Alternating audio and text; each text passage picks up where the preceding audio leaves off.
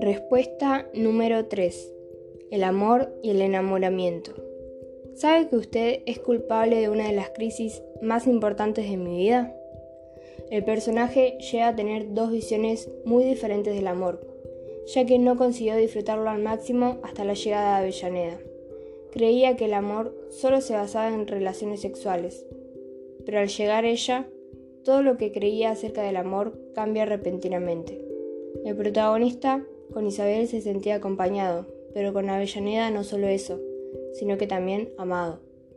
Esto lo llevó a una crisis constante debido a que sus defectos le impedían sentirse seguro en dicha relación. El amor es así, las inseguridades coexisten con uno mismo, pero en este caso, el amor que tenía hacia Avellaneda lo creía tan profundo y acogedor que él no sentía miedo conforme a su aspecto, ya que no todo giraba en torno a la apariencia, sino también a su experiencia y su simpleza.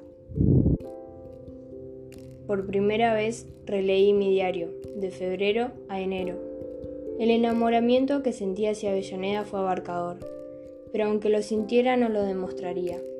Para él, el enamoramiento era tener una buena comunicación. Luego de la muerte de Avellaneda, el protagonista releyó nuevamente su diario y notó que había escrito los defectos de ella que descubrió cuando la conoció. Pero al leerlo no se reconoció a sí mismo, ya que luego de conocerla, su enamoramiento le impidió encontrarle defectos.